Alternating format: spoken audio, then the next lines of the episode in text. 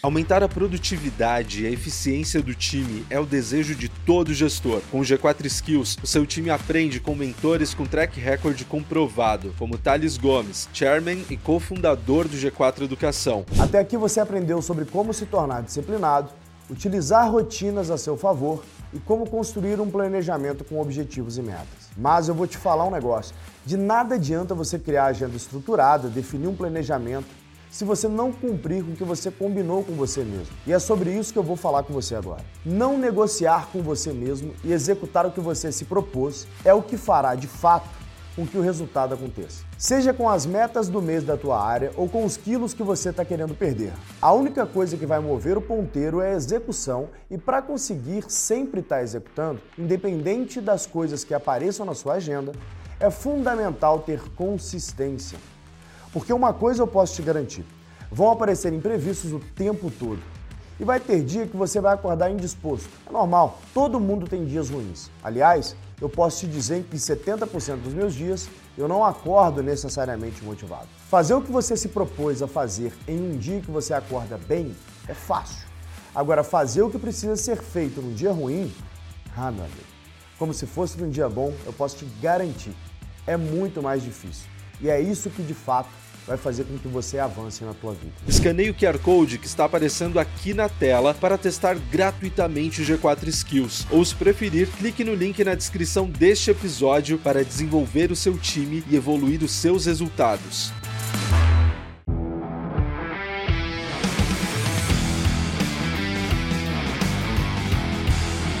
Seja bem-vindo a mais um episódio do podcast Extremos. Aqui ao meu lado ele, com o casaquinho da sorte, o Patagônia, pela centésima. É o centésimo episódio e o mesmo casaco. E a gente trouxe um convidado mais que especial. Para quem é mais próximo do Nardon, né? Acompanha a história de vida, a carreira dele.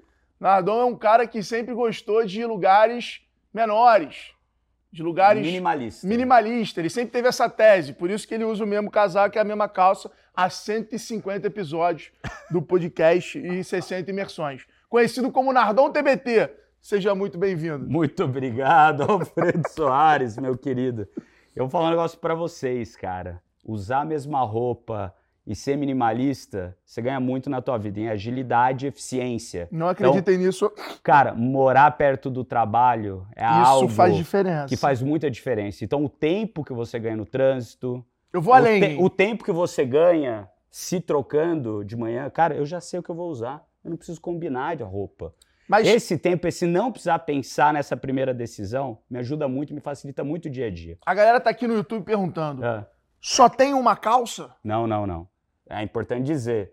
Sabe o, o guarda-roupa da Mônica, do Cebolinha?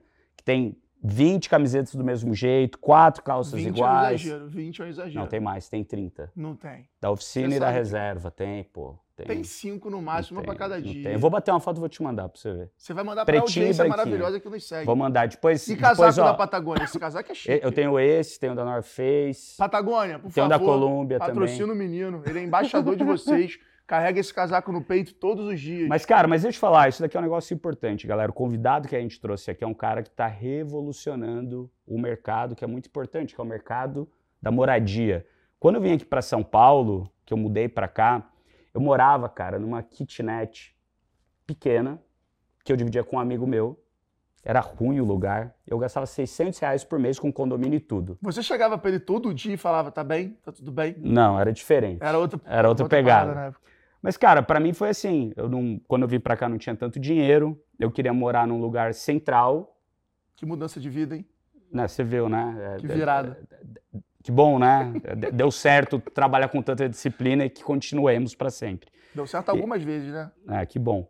Isso quer dizer que funciona, né? Temos um padrão aí. Temos um padrão. Temos um, Temos padrão. um, um hack. Temos um, um padrão. E para mim foi muito importante isso de estar tá num lugar bem localizado, mas que fosse num custo acessível e que tivesse aquilo que eu precisava. Não, esse é um dos motivos que as pessoas desistem de alguns empregos que elas preferem, que elas gostam, por conta do tempo que elas vão ficar no, no translado ali para o trabalho todos os dias.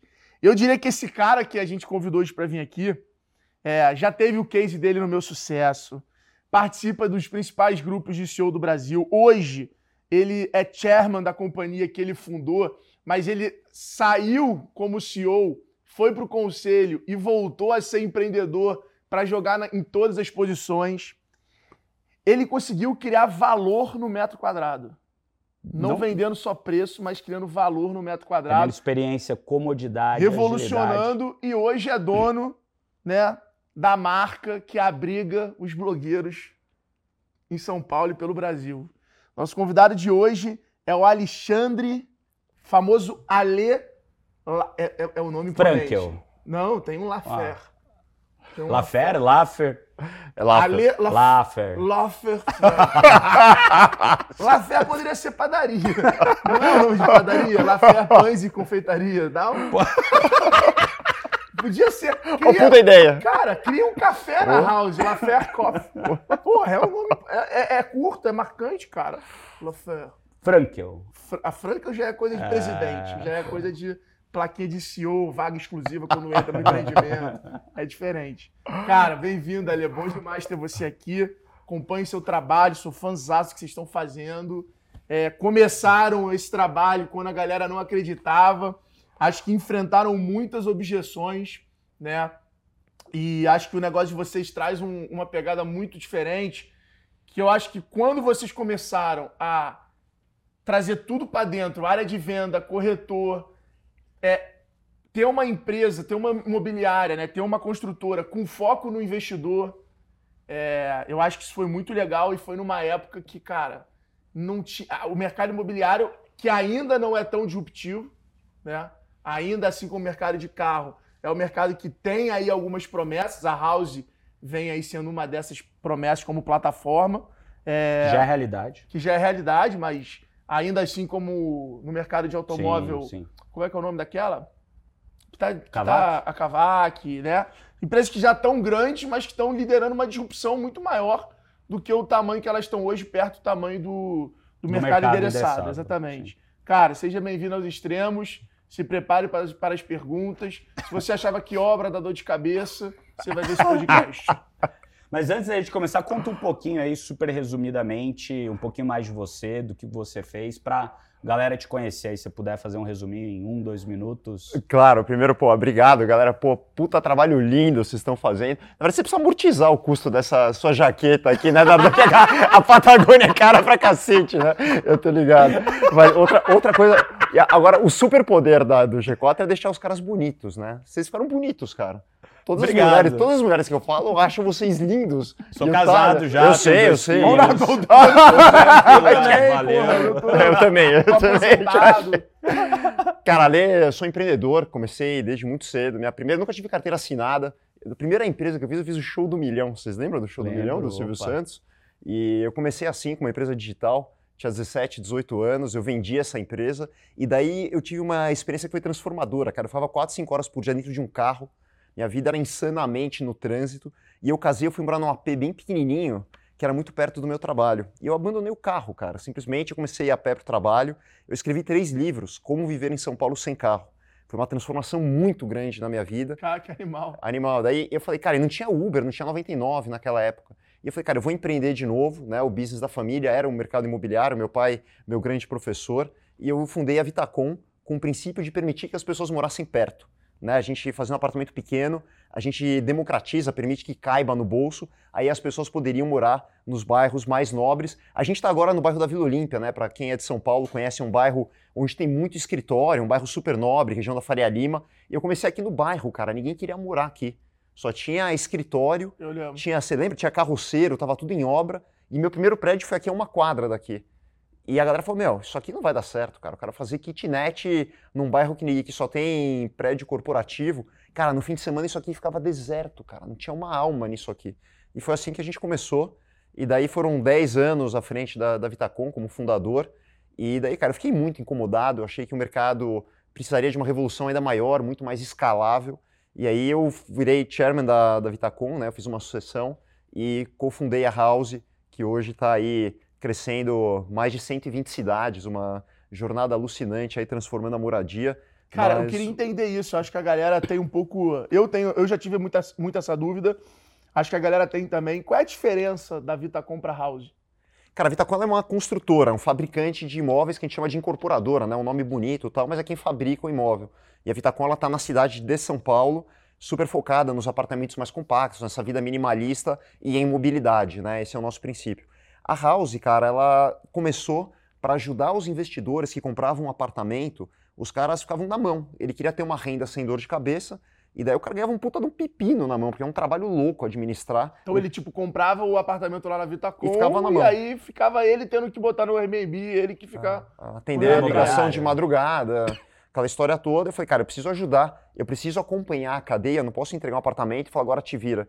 Então daí a gente criou a House muito para ajudar, começou com uma área, um departamento dentro da Vitacom. Que irado. Daí a gente, daí eu vi, pô, isso aqui pode ser muito maior, inclusive muito maior do que a Vitacom. Eu falei, cara, eu vou começar uma nova empresa. Daí a gente recebeu um aporte logo no comecinho, a empresa ainda pré-op do pessoal da Redpoint, que vocês conhecem, Sim. pessoal incrível. E daí, cara, o princípio foi, vamos ajudar os investidores. Só que logo a gente percebeu que a gente poderia fazer uma transformação muito maior no mercado imobiliário, se associar com os outros produtores no Brasil inteiro. E aí, puta, foi uma, uma jornada incrível. Logo no começo da empresa veio a pandemia, né? Então, aquela história tartaruguinha, tá ligado? Saindo do ovo, indo pro mar. Cara, daí você tá indo pro mar ali, passou da gaivota, passou do sol, daí veio uma puta onda na cabeça, que foi, que foi a pandemia, né? A empresa ainda estava começando.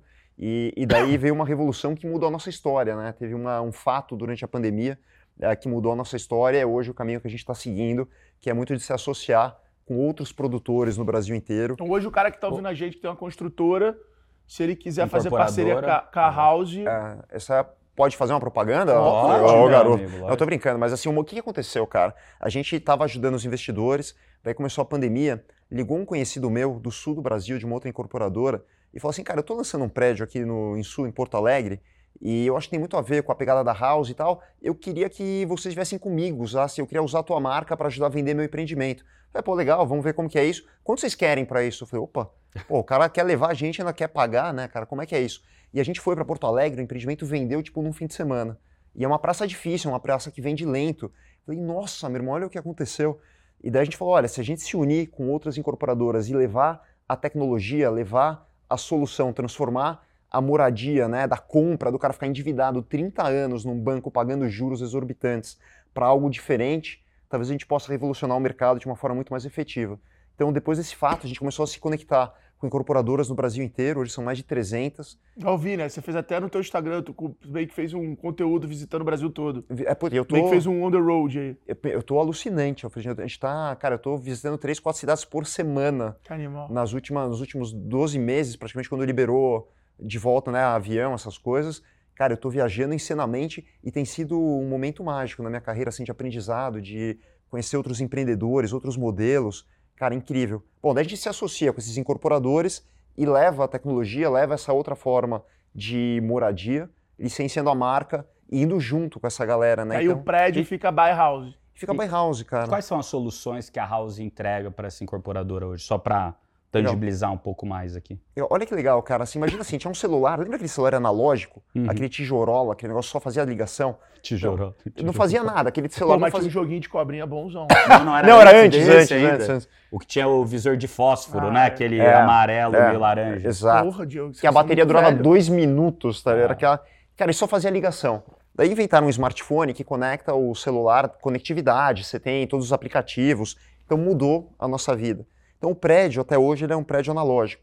Tem uma portaria, um salão de festas, uma portaria, um salão de festas, uma portaria, um salão de festas. Não tem mais nada, é um prédio que é um teto praticamente na tua cabeça. E isso é desde, a, desde que a gente se conhece por, por gente, humanidade, o prédio é assim. Cara, qual que é a nossa filosofia? Né? A gente pode tornar esse device analógico em um device digital.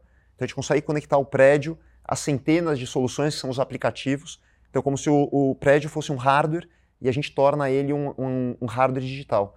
Então, fazendo uma certa analogia, né, você tem um computador, você tem um Windows, uhum. seria um computador burro, você tem um Windows, você permite que o computador funcione de outra forma. Perfeito. Então, a House é o Windows dos prédios. A gente permite que ele se conecte a milhares de soluções. Então, hoje, para dar alguns exemplos, tá? a Magalu é a nossa sócia parceira. Então, o cara aluga eletrodomésticos dentro do prédio. O cara não precisa comprar uma furadeira, ele usa a furadeira, paga por hora, por dia, e ele não precisa comprar. A Unilever é nossa parceira, então coloca as, elas colocam as máquinas de lavar profissionais dentro do prédio, o sabão dentro do prédio, o amaciante. Você sabe comprar amaciante? Duvido que você sabe comprar, não, Não, sabe, né? Você sabe, não sabe. Então os caras põem lá o amaciante certo, você vai lá, usa a máquina, paga por uso. A Renault Eu é a ia pedir nossa... pro vizinho ainda. e olha lá, né?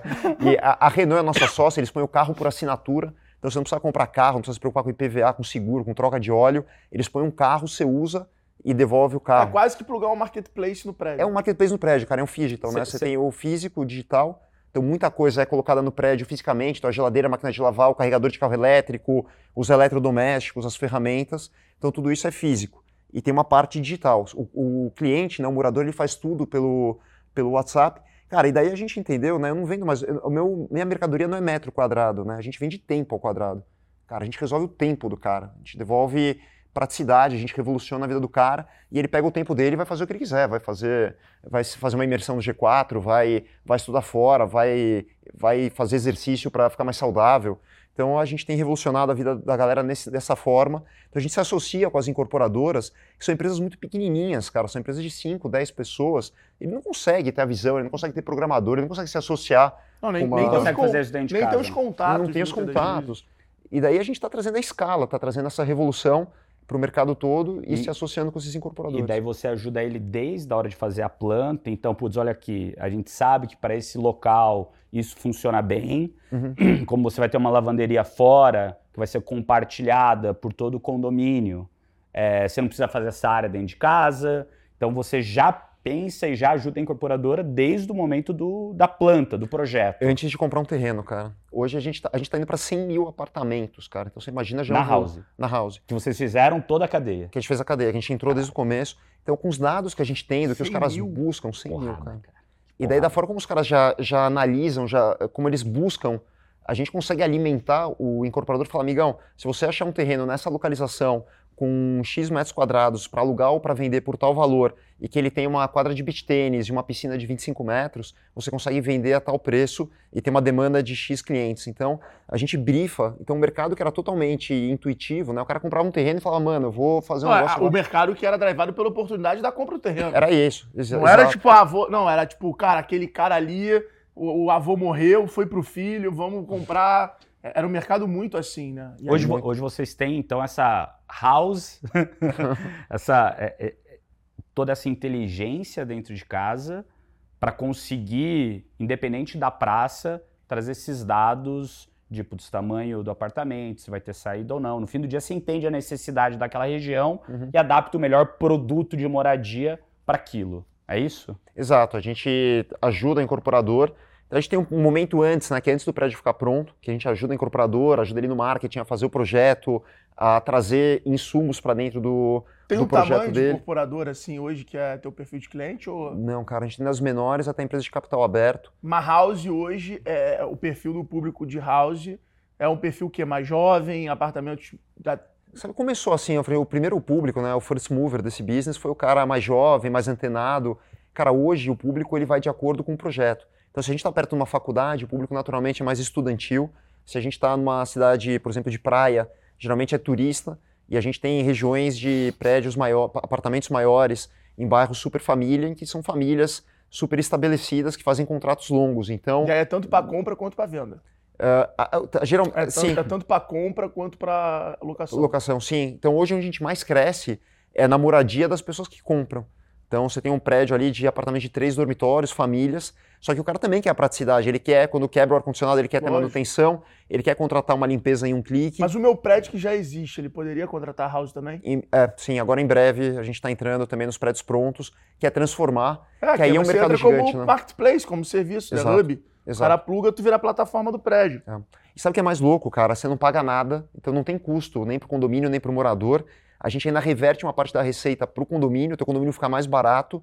E você tem tudo à mão, cara. Você tem farmácia, você tem adega, você tem bico de cerveja, que é a Ambev, a nossa, nossa parceira também. Então, cara, a tua vida realmente tem um, um, um shift para Cara, que melhor animal o absurdo. modelo, hein? As marcas meio que. Porque você tá. Me corrija se eu estiver errado. Mas você, você praticamente é um mídia. Você tem as marcas na mão e você transforma um o marketplace. prédio em mídia. Cara, é um canal, vai. Mídia É, é, um então, canal de distribuição, é um canal tipo, novo de Você distribuição. vira pra, pra Renault e fala, cara, eu vou te plugar no prédio. Vou te você plugar vai em- falar com o cara qualificado. O cara ou vai usar teu carro por assinatura e ótimo, e aí você já tá ganhando também, monetizando aqui, eu consigo te remunerar. Ou tá fazendo É, a propaganda Ou você dele tá, também. pô, ativando o teu carro lá, pro cara gostar e falar, puta, vou dar Renault aqui, vou comprar Renault. E, e olha que louco, né? As pessoas hoje cada vez menos indo para o shopping, pouco indo no retail, então as lojas de rua também perdendo efetividade. Aonde é que o cara experimenta, né? Onde é que ele tem a comodidade de ter na mão dele tudo? Então, cara, o prédio passa a ser um grande hub, é, um canal que ainda não foi explorado. Né? Onde é que o cara experimenta, cara? O cara quer comprar Não, eu uma vou te dar um calça. exemplo de carro, cara. Eu, porra, eu, eu, eu me recordo bastante disso, dei até o exemplo na mentoria do G4 na turma passada. Cara, uma das coisas que mais influencia pra mim em compra de carro é valet. É valet garagem do prédio. Tu chega lá, o cara acabou, o, o teu vizinho acabou de comprar a porra de uma Land Rover nova, aí você já, porra, já olha e fala, pô, tá bonito esse carro, hein? E aquilo ali já mexe contigo de uma forma diferente. Que teu vizinho comprou. E tem um pouco disso, né? Existe um pouco dessa. O ser humano tem essa questão de comparação. Então, cara, é, é a mesma coisa Valet. Tu tá lá no Valet esperando o teu carro, aí chega um carro maneiro, tu chega no Valet. Cara, não sei se vocês eram assim, mas, pô, o carro que ficava na porta da balada ditava se a balada tava boa ou não tava boa. Não, era, não é assim? Eu não sei o que é Chegava- balada mais. O que, que é balada mesmo? Se o cara quer uns 15 comprar. anos que eu não vou. O cara quer comprar calça do Bruno. Onde é que o cara vai experimentar? Exato. E daí que a gente coloca um monstro. Cara, hoje tem quarto da Samsung, quarto da Pizza Hut, quarto da Samsung, do, da Ambev. Então a galera tá fazendo a experiência da marca, o touch, dentro do prédio. Então, Legal. cara, é um canal novo e a gente tem se associado como, com as marcas, cara. E é muito legal. E daí passa a ser a influência, passa o lugar onde o cara experimenta, onde ele consome. E é muito cômodo, né? Você tá na mão, é um lugar que você já precisa ir todo dia. E, então é um, E, um da- caminho. e daí eu, como é, possível cliente, eu poderia investir em comprar na planta, no projeto, para depois vir alugar, Uhum. mas eu também poderia comprar para eu ir morar lá. É isso. Exato.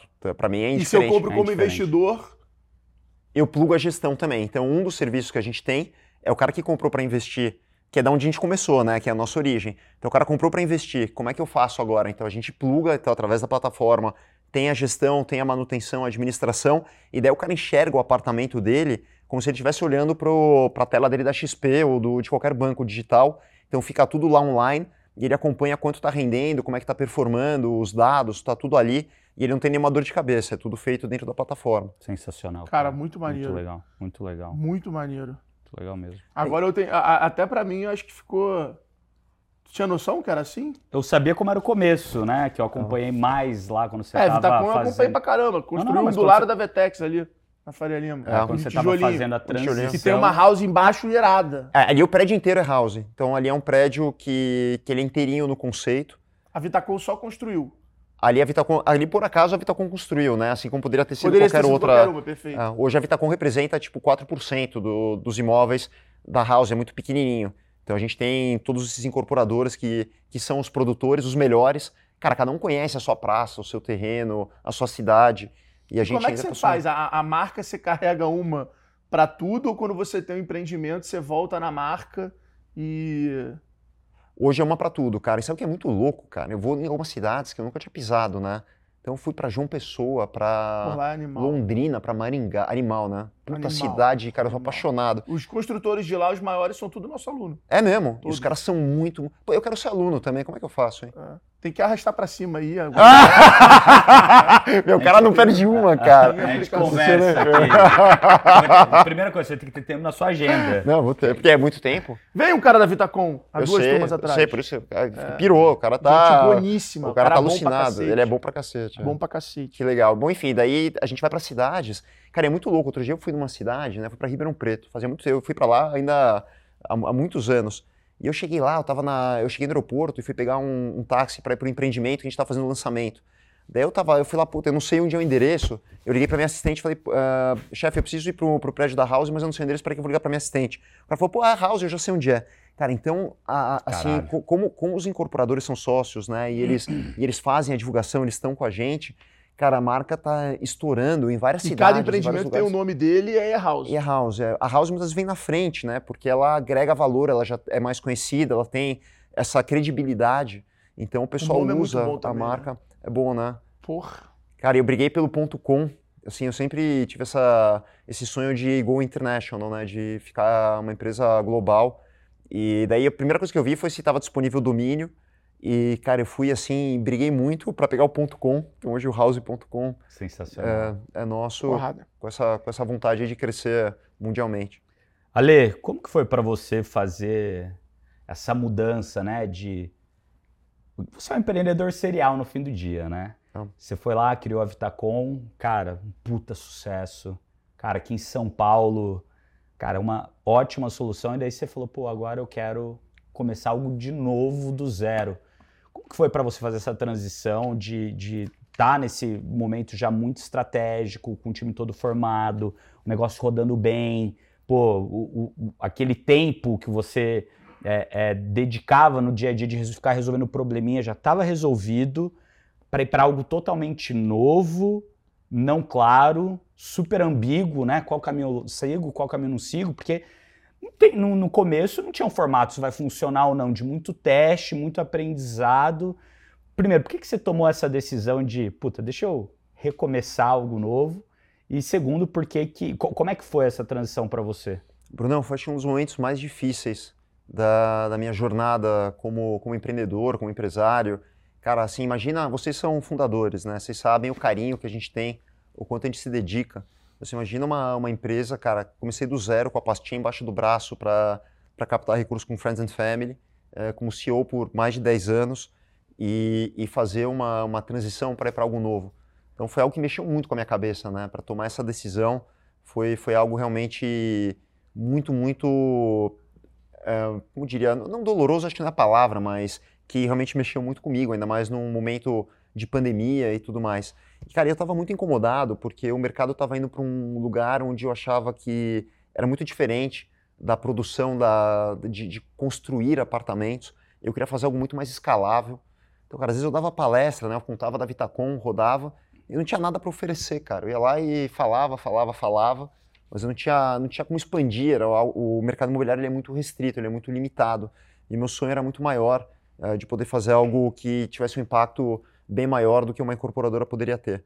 Então, cara, eu estava muito mexido, eh, eu tomei a decisão aí com o apoio de, de amigos, de outros empreendedores, de conselheiros, de mentores, né, um pouquinho do que vocês falam bastante no, no podcast, e tomei a decisão, cara, e voltei literalmente, uma empresa estabelecida, uma empresa que fatura o seu um bi meio por ano nos últimos anos, uma empresa grande já com, com processo, com gente, com, com todo aquele empenho, e falei, cara, eu vou começar uma nova jornada, na incerteza absoluta, e voltei a ser estagiário, cara. A gente começou num apartamento de 20 metros quadrados, era a empresa, que a gente pintou, a primeira foto ali, a gente pintando esse apartamento para ser o nosso escritório, Animal. e na incerteza absoluta, se vai dar certo. Cara, e startup é um processo de descoberta. Você tenta, você erra, você erra muito mais do que você acerta, né? Você tem que ter uma, uma resiliência sobrenatural. Cara, e me lancei nessa, nessa jornada com, com meus outros cofundadores e, cara, e hoje eu faria tudo de novo sem a menor sombra de dúvida. E- Você lembra do dia? que você começou a se questionar se você faria part-time é, a House sendo CEO da Vitacom e o dia que você falou assim, e se eu focasse 100% na House? Cara, bom, primeiro, eu sou questionador desde o dia que eu nasci, cara. Acho que esse é o- uma característica nata, né, do, do incorporador, do, do empreendedor. Mas eh, eu, acho que eu já estava com essa sementinha há, há muito tempo, Fredão, de, de como fazer algo maior. E, e a decisão já estava tomada, na verdade, mas o primeiro que você tem responsabilidade, né, até fazer uma sucessão, mas com todo mundo, com os seus colaboradores, com os seus clientes. Então, para deixar a empresa redonda, para poder ter continuidade, né, sempre foi um senso de responsabilidade muito grande e o outro para dar o passo na transição. Eh, não teve um dia, mas foi um processo.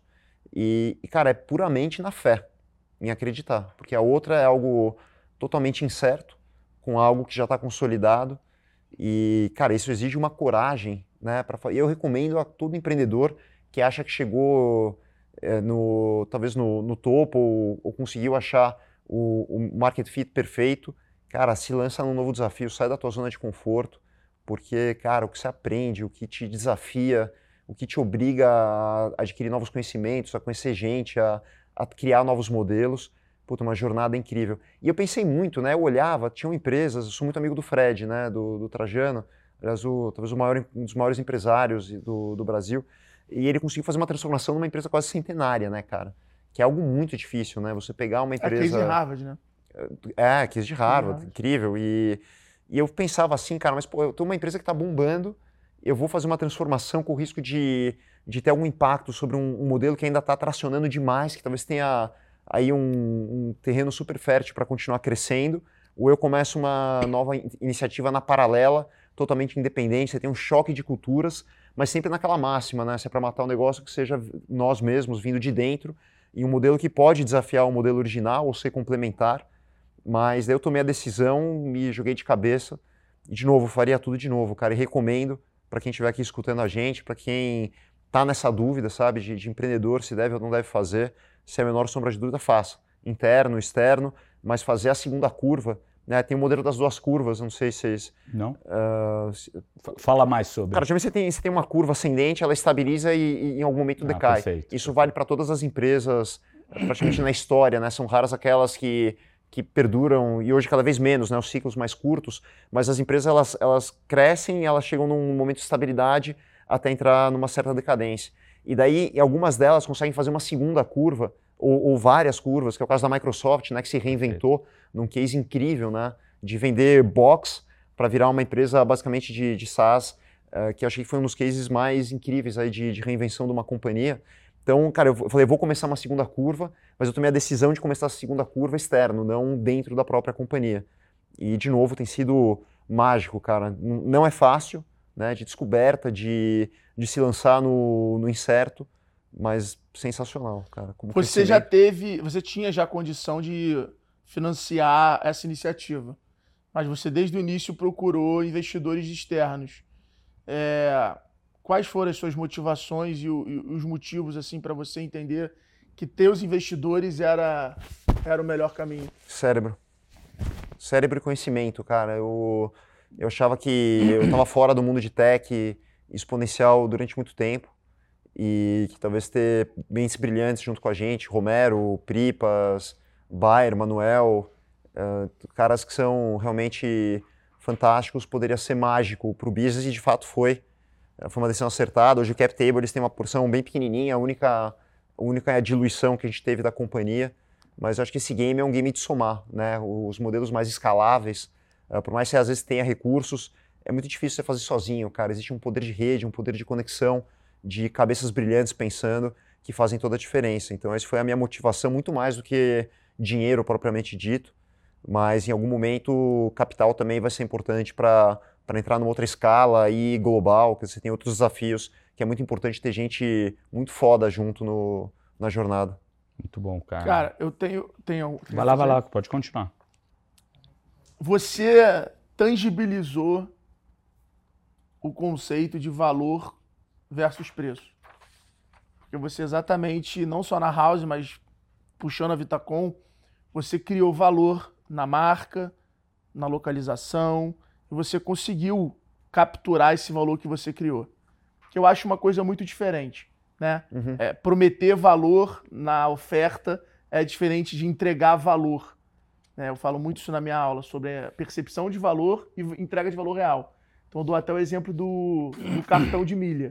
Né? Cara, cartão black normalmente a tua percepção, a tua primeira percepção de valor é status, né?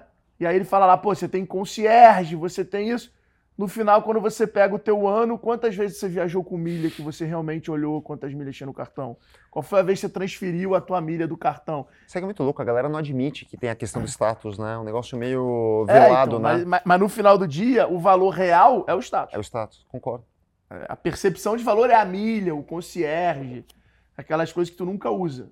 Mas o valor real é o status. É tu, uhum. é tu ter o cartão black ali e tal. É, aí você pega outra entrega de valor real mais do que a milha, sala VIP né? Então, você tem aí algumas essas questões. E você foi um cara que conseguiu tangibilizar isso muito bem. Queria que você falasse um pouquinho de, cara, pro Alê, o que, que é valor? O que, que é preço? É... Se tem alguma, alguma, algum método, alguma fórmula, alguma prática de você usar para você conseguir exatamente mostrar valor num negócio menor, mas bem localizado. Cara, o que, que, você pode falar sobre isso? Cara, aqui você até me fez refletir agora, mas sabe o que sempre drivou a minha, a minha consciência, a minha estratégia foi um propósito, cara, de, de assim, o que, que eu queria? Eu queria fazer um apartamento menor para as pessoas poderem acessar, alugar ou comprar, porque cabe no bolso. E depois a gente complementou, né, com as áreas comuns compartilhadas, de estender a casa do cara, sendo que ele não precisaria pagar aluguel sobre aquilo, pagar condomínio, porque é caro IPTU. E isso gerou uma convivência, gerou um senso de comunidade. Mas sempre, cara, o que me dá. Eu nunca cheguei Ale, você pensa, o que, é valor? Você, você põe isso no, no, papel, você faz uma matriz. Cara, eu nunca fiz, irmão. Foi sempre. Cara, eu acredito nesse propósito, sabe? Nesse lifestyle, nisso que eu posso oferecer para a sociedade. Uh, e fui criando. E acho que isso naturalmente traz o valor, traz a simpatia, talvez é o efeito Patagônia, né, cara? Uh, porque, cara, não tem outra explicação, né? Por que, que, você, por que, que você usa, por que, que você ostenta uh, a etiqueta, por que, que você tem esse, esse tesão em ter um casaco da, da marca que, que não é barato? Uh, se você colocar, pô, o cara faz esse, essa matriz de valor, do, da qualidade do material, acho que não, cara, acho que está muito mais o propósito, né, do que significa. Eu acho que sempre o que drivou todas essas decisões e a concepção do produto e a comunicação foi sempre em trazer essa, essa revolução. Por isso que sempre que eu escuto, cara, às vezes eu, eu tenho. Eu, tenho eu, sou, puta, sou viciado em ler e podcast também, aliás, o de vocês é fenomenal. Cara, eu vejo empreendedores né, que criam empresas unicórnicas eles falam, por que, que você está nesse business? Não, porque o mercado é gigante, cara, porque eu consigo fazer uma matriz de valor. Bullshit, meu irmão, esse cara não passa do. Esse cara não vai para o segundo tempo, cara, não vai. Porque o que drive é a paixão pelo, pelo negócio, pelo impacto, pelo fazer. Então acho que foi sempre o que, o que me fez ir para frente de forma genuína. E, cara, eu nunca, eu nunca fiz essa, essa. Eu nunca estudei de, de forma assim proposital essa, essa questão do, do valor, né, do que é entregado, do que é proposta de valor, simplesmente foi muito natural, em cima de um propósito. É, pega, pegando o que você está falando e tentando trazer para essa forma de pensar que eu tenho, é, eu, eu, e, e, por isso a pergunta é que eu acho que você conseguiu exatamente, você falou o negócio que eu anotei aqui, cabe no bolso, e o valor talvez seja isso, uhum. né? Porque eu lembro quando eu estava vindo para São Paulo, eu fui lá, naquele do lado da Vetex para ver. E era muito essa pegada. E aí eu falei, cara, porra, dá para eu comprar um AP do lado do meu trabalho. Isso. E aquilo foi, a, foi, a, foi a, percepção de valor que eu tinha. E aí eu voltei para um, um amigão meu, o Alê do Rio, que, porra, é um grande mentor que eu tenho. Ah, não conheceu ele aqui. Que veio aqui das óticas, da ótica Sei, Carol. gente fina pra caralho. E ele tem 200 imóveis. Eu falei, Alê, pô, tô pensando em comprar esse imóvel aqui, porque, cara, eu tô vendo aluguel e tô vendo esse aqui, porra, é melhor eu comprar do que eu alugar, pô. Aí ele virou e falou, não, mas o metro quadrado, é isso, isso, o formato, porra. Aí ele explicou lá a tese dele, falando, na época era uma decisão assim, eu na época até tomei a decisão de ficar em hotel. Porque eu também já não tava. O Ale me fudeu, foi isso, né? Foi isso que eu entendi. Foi isso que eu entendi. O, o Ale é o quê? Do Ronaldo da. Do Ronaldo da Óticas Carol? Isso, é, ele mesmo. Ele tem, ele tem. Ele mesmo. É o Ronaldo? Não, não, é, o Ronaldo. é o Ronaldo. O Ali é o maior franqueado da Carol do Brasil. Ah, entendi. É. Hoje ele tem incorporador, por isso que eu quero até ah, é? com ele, que ele Porra, mas demorou. Ale, ó, Ale. Ele é... tá com os terrenos Mano, você me fudeu ali, agora é hora de, de retornar. Mas, mas sabe o que, que mudou, cara, na, na, minha, na minha percepção? Eu tinha muito esse conceito de né, deixar que a pessoa comprasse uh, o apartamento, né? Ele ter mobilidade pelo fato de ele conseguir comprar um apartamento perto do escritório, né? Que era o Alfredo comprando perto da, da Vtex. Agora, cara, sabe que qual é hoje a minha, minha percepção? Como é como a gente evolui, né? Como a gente tem que estar aberto a poder expandir a nossa consciência. Cara, eu, eu entendi depois de um tempo, e principalmente na pandemia, que o cara comprava um apartamento, cara, ele pagava juros exorbitantes para o banco, 30 anos, a vida produtiva do cara, cara não tem liquidez para empreender, não tem grana para investir no próprio negócio, para pagar uma pós-graduação, para pagar uma imersão, porque ele está pagando um imóvel e pagando juros para o banco. Às vezes o cara precisava ir para um emprego dos sonhos, quem é Alphaville, e ele está estagnado, preso a uma moradia aqui. Então, cara, o que, que eu comecei a perceber? Uh, a gente centrava, né? a gente colocava um PIN na nossa moradia e a gente ficava meio escravo. Né? A nossa vida tinha que girar, girar em torno da nossa, da, do lugar onde a gente mora, porque a gente está, de certa forma, preso, ancorado. Cara, e hoje a minha percepção é totalmente in, inversa disso. Eu entendo que a, a, a, casa tem que girar de acordo com a nossa vida. Então, se eu estou numa faculdade, eu vou morar perto da faculdade. Se eu fui para um trabalho, cara, se eu fui trabalhar na Vetex perto da Faria que é, Lima. Que é o mesmo conceito omnitiano do varejo. Que é o. Como, exato, é igual, cara. A, as coisas se repetem, cara. Que é o varejo tem... ser ao redor do cliente, Exa não o cliente. É, exato. Exato, cara. Então, para mim, a moradia tem que acompanhar você em cada momento da sua vida. Já Exatamente igual para moradia omnitiano. É. Omni moradia. Omni moradia. Vamos criar um Omni housing, cara, uma coisa assim. Mas é exatamente isso. Então, e isso muda completamente a lógica do mercado imobiliário, né? Você, você questiona todo o status quo, cara, porque o negócio foi criado, né, desse sonho da casa própria, né? Quem casa quer casa. Para mim não é mais o sonho da compra da casa própria, é o sonho do acesso à casa própria. Né? Isso muda toda a lógica, cara. Isso revoluciona uh, toda uma sistemática de um mercado. O governo, né, ele ajuda a produzir para o cara comprar e ficar endividado a vida inteira para comprar um imóvel. Por que não dar acesso, cara? Por que não ajudar enquanto o cara precisa ou a casa que é importante para ele naquele momento da vida dele? Pode ser perto da escola dos filhos, pode ser perto do trabalho, pode ser numa cidade, depois ele vai mudar de cidade, pode ser que ele está trabalho híbrido, pode ser que ele está presencial. Cara, então, para mim, a moradia hoje tem que ter outro tipo de approach totalmente diferente do que foi dos últimos séculos. Mas, mas daí a mudança no modelo teu, você ainda vende, você ainda aluga, mas existe alguma outra mudança? Tipo, por exemplo, vou dar uma viajada aqui, que vocês já devem ter pensado, pô, eu estou comprando uma multipropriedade de algo da house e que eu posso ir é, é, subindo essa escada ou descendo ela conforme o meu momento de vida, mas eu sei que o padrão house vai se manter independente de onde eu for. Então, putz, comecei como estudante perto da faculdade naquele modelo house, eu sei que tem aquele produto, tem aquela qualidade, etc. E daí eu falo, pô, já quero ter uma multipropriedade de qualquer um desses lugares, porque daqui a pouco eu vou mudar para São Paulo para trabalhar lá, então eu quero mudar para algum lugar perto. E daí você pode continuar pagando, pagar um pouco a menos. Existe já um modelo diferenciado de propriedade ou você acha que só o aluguel resolve? Você entendeu? Claro, não, hoje existe. Então, a House, né, um, uma das funcionalidades, a gente tem a casa por assinatura. Tem igualzinho a Netflix, tá? Eu pago no modelo pré-pago, uhum. eu vou pagando os meses. Então, eu escolho quanto tempo eu quero morar, aonde eu quero morar. Daí vamos supor, porra, surgiu uma oportunidade para ir pegar um trabalho no Rio de Janeiro. Eu solicito a mudança para o Rio de Janeiro.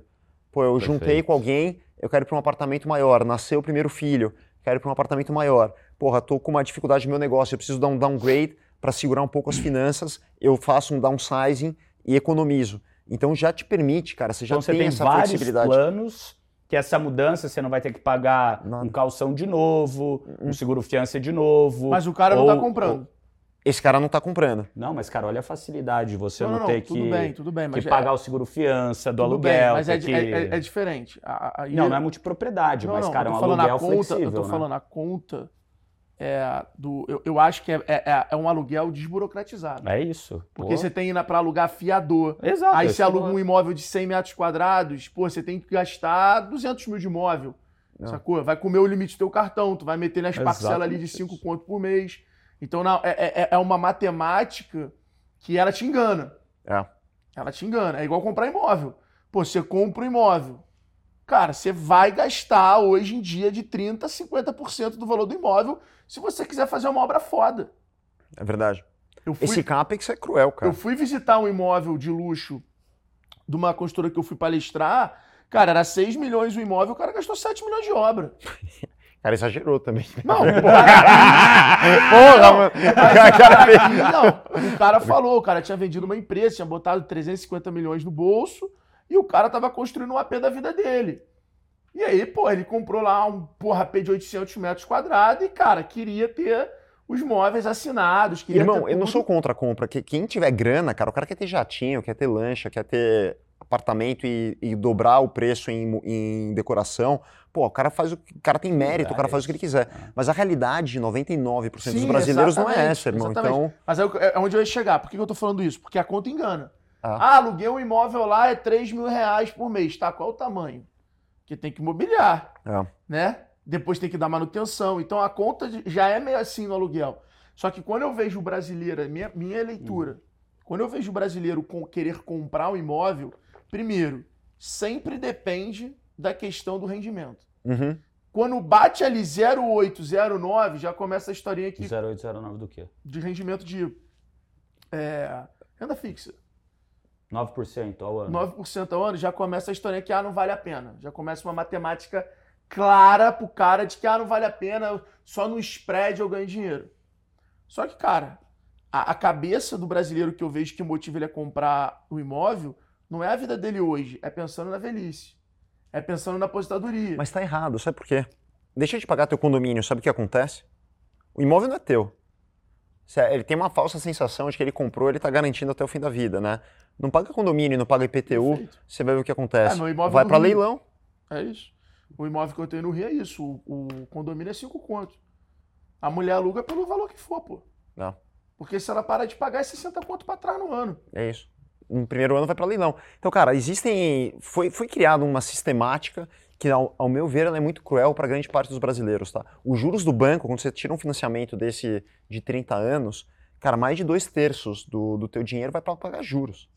É insano, cara. É, é muito. É, é, e fora que você fica imobilizado. De novo, o que eu vi de gente no cheque especial, não consegue, não consegue botar dinheiro no negócio e tá pagando financiamento para o banco. O que tinha de gente que largou, não foi para o emprego dos sonhos, ou não colocou os filhos na escola dos sonhos, porque, comprou imóvel. porque tá preso num imóvel, cara, eu perdi a conta. Então acho que existe algo melhor para a gente propor para a sociedade e é isso que eu acredito. Ah, cara, assim, eu, eu, vejo por mim, né, que eu morei de aluguel muito tempo, muito tempo de até. amigo ainda. Era teu? Do Denis. Ah, é? Pô, tu acha que eu é. tenho imóvel que o Nardão more? eu, eu, eu, tenho um negócio na minha vida que eu só dou upgrade quando de fato é. tá tranquilo. É minha, minha mentalidade. Mas já tá tranquilo pra caramba, tá, irmão? Só pra te avisar. É, mas continua assim, continua no, no padrão. Tá dando certo, vambora. Mas, cara, para mim sempre foi essa, esse desafio. Pô, eu vou, vou alugar novo, tem que ter fiador, o seguro fiança. É que tu é prático, né? Eu sou super prático, é super difícil, pô, você ter um produto onde você consegue upgrade ou downgrade. E, cara, com um filho eu morava num lugar, com dois é. já precisei morar no maior. Daqui a pouco eu quero ter três, quatro, vamos lá mandar. É, agora, vamos para mais filhos, agora, meu amor. O agora, de agora é para dois. De agora para dois. Se meter três ali vai dar confusão no casamento. Não, não vai dar não. agora, cara, tem um, uma coisa que muda tudo e você sabe melhor do que eu. A nova geração que tá vindo aí, né? Cara, é outro tipo de... O drive é totalmente diferente, né? Em relação à posse, a alguma algumas, alguns pontos da cultura. Ah, o mercado de multipropriedade, que nós de multipropriedade. Então, e, e, sim, isso também, o cara poder ter quase que um clube de assinatura de moradia e que ele tem uma rede para morar, né? Quase que uma academia, que ele pode escolher onde ele quer morar a qualquer momento. Então, sim, isso está nos nossos planos. E aí eu tenho um outro grande sonho, mas eu vou, deixa eu falar mais para frente aqui, quando a gente for para o final, do que, que eu enxergo assim mais para o futuro como, como que está mais adiante. Como você se mantém atualizado nisso? Porque assim, o, o o mercado ele evolui super rápido, é. né? Não, e os lugares é muito diferente o comportamento, né? Como, como que você evolui é, é, esse lance de você visitar todas essas cidades para estar tá ali perto, para ver? Como que você está evoluindo? Água, como né? que você está é testando isso? Para você continuar evoluindo e trazer esses aprendizados, mesmo que desconexos com a sua realidade, para a realidade do seu negócio. Cara, um empreendedor de verdade, o cara é uma antena, né? Ele conecta de todos os lugares. Então, onde hoje eu, eu não tenho carro, cara. Então, uma das coisas que eu considero onde eu mais aprendo é circulando. Então, eu pego carona, eu circulo pela cidade, eu vou de bicicleta. Então, cara, eu vou absorvendo coisas que muita gente fica, do, fica no ar-condicionado do carro, sai de casa, vai para o trabalho, não vê a cidade, não fala com ninguém, não anda de transporte público, não, não anda na rua. Cara, ele para de absorver, ele, ele desconecta, né? ele passa só a só conviver na com as pessoas do mesmo meio na bolha. Né? E vai daqui, vai para lá para o condomínio de luxo no fim de semana cara, ele, ele para de absorver. Então, acho que o Mantena está sempre em contato com os clientes. Cara, isso e voraz. Eu, eu devoro conteúdo, livro, podcast, cara, tá com pessoas incríveis. Todos os caras que eu mais admirei na minha vida, seja Day One da, Day Ones da, da Endeavor, Endeavor ou os maiores empresários uh, do meu setor e de outros setores, cara, graças a Deus eu consegui ter contato, eu diria com todos, cara. Se fosse fazer uma shortlist dos caras que eu mais admiro, eu consegui, de alguma forma, almoçar, jantar, ter reunião, fazer negócios com praticamente todos. E acho que é ali que é a fonte. Você vai absorvendo, você vai ouvindo e vai tendo as suas conclusões. Outra coisa é sempre olhar outros negócios. Você acabou de falar do Omnichannel, do comércio. Cara, eu, por exemplo, fui, eu fui dar uma, uma rodada, eu fui no shopping popular para ver o que estava rolando e, e, fui andar nas lojas. Então, comportamento óbvio, todo mundo fazendo showrooming, né, vendo as mercadorias, ninguém comprando porra nenhuma, né, principalmente que é commodity. O cara vai lá, vê livro, vê. O cara no celular o tempo inteiro, eletrodoméstico, não compra porra nenhuma. Cara, comportamento. O cara tá, tá todo mundo precisando fazer. Ele só quer fazer showrooming para poder falar ir lá comprar um mais barato. Hoje chega no mesmo dia, é insano. O cara não tem nem o trabalho de sair carregando o negócio do, do shopping center. E, e, cara, é um comportamento que muda a moradia, que muda a forma como a gente tem que ver o futuro. E acho que Ah, essa, iFood, né, essa é a grande ET no iFood. iFood eu tenho um problema hoje no prédio lá que a galera tá tentando resolver. Porra, você não tem Chega ideia entre meio-dia e um- e duas horas, da- entre 11 e meia e, Lotado. e- Esquece. Então, isso é animal. A gente prepara o Comida prédio. chega e, pô, às vezes tem 20, 30 minutos de fila Ah. pro cara interfonar, pô. Caramba. Mas, mas olha que legal, Fernando, a gente percebendo isso, você, tem, você já tem área de logística separada. É, então. Então você aí não tem agora o motoqueiro prédio tá na... na, na- na- é, que agora eu posso participar das reuniões que eu comprei. Aí agora o prédio tá lá na ata Aham. para aprovar a troca de uma... A lavanderia do meu prédio virou mercado. Ah. Que a galera não usava, porque os, os- os apartamentos têm lavanderia. Uhum. Virou. Então era pouco usado. E aí fizeram votação, virou mercado. Ah, então, esse tipo de transformação, mas quando vem do começo é mais legal ainda, né? Que você já faz a doca, Nossa. a gente apoia o armário, tanto o com isolamento térmico, quanto para que funciona tanto para comida quente quanto refrigerada. Então o cara põe no armário de logística. Sabe quando toca o interfone e você tá de toalha, que você saiu do banho, você tem que descer para para ir lá pegar, pô, não tem coisa mais desagradável, né? Então, É. a gente tem o armário que fica lá te esperando por logística. Em alguns prédios a gente já tem o elevador só de carga de, de iFood, de Rappi, que chega no teu andar, você não precisa mais Caralho. descer. Cara, e, e isso, porra, olha a facilidade para tua vida, né? É, são coisas que a gente tem que pensar de como é que vai ser Eu tentei essa. no prédio fazer logística. a galera criar a mensalidade para ter um concierge. Nem a pau. É, anda. É que você tá com Tem baixo muito- poder de convencimento. Tem muito cara. Nardon lá no prédio. Mas tava no estatuto, aí eu peguei e falei, vou pra cima. Aí, pô, fui pra cima e dei ré. É, é, muito Não adianta, pô, é muito cara. chato descer pra pegar a parada. É muito chato, irmão. Fica um aviso aí pra vocês aí. Cara, mas é que você tá acostumado no Rio de Janeiro, né? Que o entregador sobe e entrega na tua porta o Pô, negócio. no Rio de Janeiro ele sobe, entra na tua casa, pega tuas coisas, desce. Não, mas eu fiquei chocado. Na época, na época da RAP, quando a gente tava expandido para o Rio de Janeiro, eu fui pra lá pra ver como é que era. Foi uma das primeiras cidades que a Ele gente janta expandiu. contigo. É outro game, lanche. né? Irmão, irmão, eu fiquei É assustado. outro o game. entregador subir. Cara, deixa eu falei, você é louco, Rio. Não, minha mãe, minha mãe respeito. pergunta até se ele tá com sede. É? Tá com sede, quer um suquinho? Senta aí, fica em casa. Aí eu chego em casa e tá lá o cara com aquela sacola da Rap descansando na cozinha. Muito bom. cara. Sensacional. A sua mãe é demais, né? É maravilhosa. Ali, eu tenho, eu tenho uma pergunta pra você sobre decisões. Você Aham. trabalha num segmento que mudança de decisão não é uma parada fácil. Não. Porque depois de tomar a decisão de um terreno, meu irmão, é ali. Tu pode pivotar a planta, mas é ali. Depois que tu começa a construir, já não dá pra mudar a planta. Cara, é, como é que você encara, como é que você controla a sua ansiedade em relação a esse desafio de mudar no teu segmento, né? Porque tem que tomar decisão e tem que ser firme com ela. Como é que você vê esse... Cara, eu jamais faria algo diferente de, de não poder né, questionar o status quo. Mas, assim, o, o erro, primeiro que os números são muito altos, né? É tudo lá para dezena de milhão, centena de milhão. Então, não é brincadeira, né? As decisões realmente você tem um, tem um peso maior e são, às vezes, muito difíceis de, de mudar. Já fiz erros, já tive que voltar para trás, como você falou, tive que dar ré né, na, na decisão, e custou caro mas também valeu a pena porque foi um aprendizado e levou a gente para um, um próximo patamar. Mas, cara, eu continuo tendo essas decisões. Hoje na House é muito mais fácil, né? Tudo digital. Agora, A gente consegue ter essa, esse tipo de, de mudança muito mais rápida, mas no mercado imobiliário, de fato, ela precisa estar bem embasada, né? A gente precisa ter dados, números e, e ter uma decisão mais precisa. Então a House também ajuda né, que o incorporador tome as decisões mais corretas e a gente não tenha que fazer pelo erro, mas sim trazendo assertividade. Vou mudar um pouco aqui o, o assunto, né? Você pô, fez uma primeira empresa, é, antes de startup chamar startup no mercado digital, que eu acho que foi o seu primeiro empreendimento. Eu lembro que você me contou Não. lá num papo que a gente teve lá atrás, não lembro se era. Bom, você comentou que era o show do milhão, mas teve mais coisas ali que não foi só o show do milhão que eu lembro que você comentou.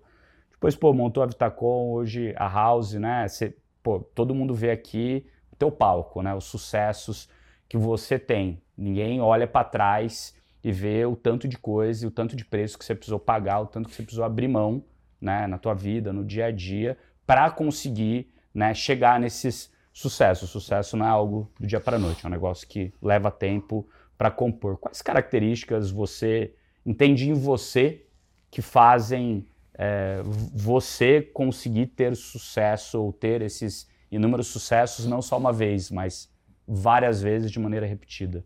O que você acha que fez você conseguir ter esse sucesso quanto várias outras pessoas do mercado não têm? Cara, um, ser inconformado. Sempre questionar, sempre buscar fazer diferente. Sempre falar por que, que fazem assim, cara, e ter coragem de executar. Dois, disciplina. Cara, eu sou muito disciplinado, absurdamente. E três, obcecado. Cara, acho que são três características que levaram a chegar até aqui e ter gente incrível do meu lado, cara, porque nada disso seria possível se eu não tivesse uma esposa incrível, se eu não tivesse é, os meus irmãos que trabalham comigo, que, que dão suporte, dizer, enquanto você está lá fazendo eh, maluquice ou, ou, buscando coisas novas, tem alguém segurando o rojão do outro lado. Então, na verdade, é uma conjugação de fatores né, que vão te levando a, a conseguir fazer isso. Cara, mas é muito tombo, meu irmão. O primeiro negócio que eu, que eu fui fazer, é, quando eu abri minha primeira empresa, eu consegui uns investidores. Na época, não era tudo bonito, angel, cara. Investidor que ia lá botar uma grana, né? E eles iam botar a grana em 10 parcelas. Daí eles botaram a primeira, a segunda. Daí eles engasoparam lá o negócio deles. E eles, eles chegaram para mim para meu sócio naquela época e falaram assim, cara, é, a gente não só não vai colocar a terceira, a quarta e daí em diante, como a gente quer as duas de volta que a gente já colocou. Pô, caralho, como assim? E daí, para a gente poder continuar com a empresa, porque a gente já tinha assinado a papelada, a gente tem que fazer 12 promissórias daquelas duas parcelas de investimento. Então eu comecei sem investimento e com 12 promissórias na cabeça. Eu, na, primeiro, só na largada, assim, uh, moleque. Cara, então é, a vida do empreendedor é isso, cara. E essas dificuldades vão te levando para o próximo nível. Mas, cara, se você não tem uma paixão extrema, você estava falando, né, cara? Eu vejo alguns empreendedores hoje, principalmente nesse mundo mais líquido. Cara, eu estou no mercado grande. É, eu vejo, fiz um lá um curso em Harvard, em Stanford e, e, cara, mas não tem a paixão, não tem aquele, aquela vontade, cara. Não, no, aqui, principalmente no Brasil, com essa volatilidade, com esse ambiente tóxico, você não consegue executar, cara, se você não tiver uma paixão extrema pelo que você está fazendo, cara, porque o ambiente é tão hostil que os caras não aguentam ir até até o final. Né? Então, acho que a paixão pelo que você está fazendo, o que está por trás dessa tua, dessa tua vontade, isso também faz, faz muita diferença. O que quer dizer para você a palavra obcecado? Obcecado é, cara, não ter, não tem fim de semana, não tem, não tem outro tempo. Se eu puder escolher o que você vai fazer na tua hora livre, cara, eu vou ver plantão de venda, vou visitar meus prédios e, e, vou falar com os meus clientes. É, é, o meu tesão, cara. Eu vejo gente que, pô, o que, que você curte? Né? Ah, vou lá ver o jogo do Corinthians. Pô, legal pra caralho. Pra mim, o que, que você faria no tempo livre? Eu ia trabalhar mais, porque eu, é o que eu tenho muito tesão, cara. Eu gosto. É, é, o que me dá prazer. Então, de certa forma, é, é o meu trabalho, meu hobby, minha você paixão. Você é viciado nisso? Cara, acho que viciado. Eu, eu falo falar, viciado é, do, do, lado positivo. É, do lado positivo. Mas é, é obcecado no é fim isso. do dia. É. Como que você tem uma rede de apoio que, su que suporta isso? Ensina a gente a desenrolar isso com a mulher. cara, é minha mulher, minha, minha mulher é muito parceira, Alfredo, puta, cara, assim, desde, desde o começo, quando a gente já se conheceu, eu tô com minha esposa há 30 anos, cara, pra você ter ideia. Então, a gente começou a namorar. Ah, tu não tem 19? Porra, aí essa cara e... tá errado. Cara, a gente como foi a primeira. O cara meteu 30 foi a primeira namorada séria. Tá com o quê? 50? Não é possível. Ele tá Quantos tomando. Você tá? Eu tenho 4-4. 44? É. Pô, eu juro que eu achava que você era mais novo, cara. E... Que isso, cara? E daí, cara. Você tá gente... com ela desde o colégio. É Pilates? Desde o colégio. Segredo do Pilates? Pô, muito esporte também, cara. Eu adoro esporte. Pra mim faz parte da minha vida. Não... Algo também que acho que trabalha resiliência, segura uh, essa parte aí do, do bem-estar mental. Ah. É, é, meu momento de, de, de estudar, de filosofia, de, de, abrir a mente. Então, o esporte para mim sempre teve uma, uma, importância muito grande, cara. Olha, só até minha mulher que me, me trouxe mais é. para essa Daí, mas, mas, conta como, como que é esse, esse, essa gestão com a esposa, porque a gente também é obcecado por trabalho, eu é. sou. Agora tem que fazer o resto da família ser também, né? A gente nasceu assim, cara. Não sei, o relacionamento já eu já estava começando a empreender, então ela já me conheceu assim, sempre me apoiou e muito muito de boa, cara, assim essa liberdade plena de, de fazer o que eu quiser. E daí tem assim, de novo falei da minha família que foi um alicerce fundamental e se cercar de gente boa, né? Você vai criando mentores não formais. Na minha vida eu nunca tive um mentor tão formal, assim, sabe? O cara vai ser mentor na, no papel tal. Sempre foram pessoas que, que, que eu fui me conectando. Tem as redes, né? O IPO, a, a Endeavor, que são fantásticas também como, como apoio, como, como amizades. E eu acho que todo empreendedor precisa de ajuda, cara. Não dá para para segurar tudo sozinho, porque realmente é muita responsabilidade, é muito peso, é muita O que, que você variável. faz esporte hoje? Eu faço triatlon já há muitos anos, cara. Eu fiz minha primeira maratona há uns 25 anos atrás e daí não, não parei mais, assim, eu tô sempre... Olha, é da época do Jaspion. que Jaspion, cara! De onde esse cara tira? Que loucura, irmão. Antes do Power Eu tô Rangers, o chocado negócio, aqui, né, pô. bicho? Ele deve ir no Power Paulo Rangers, Musi, né? A parada é muito louca.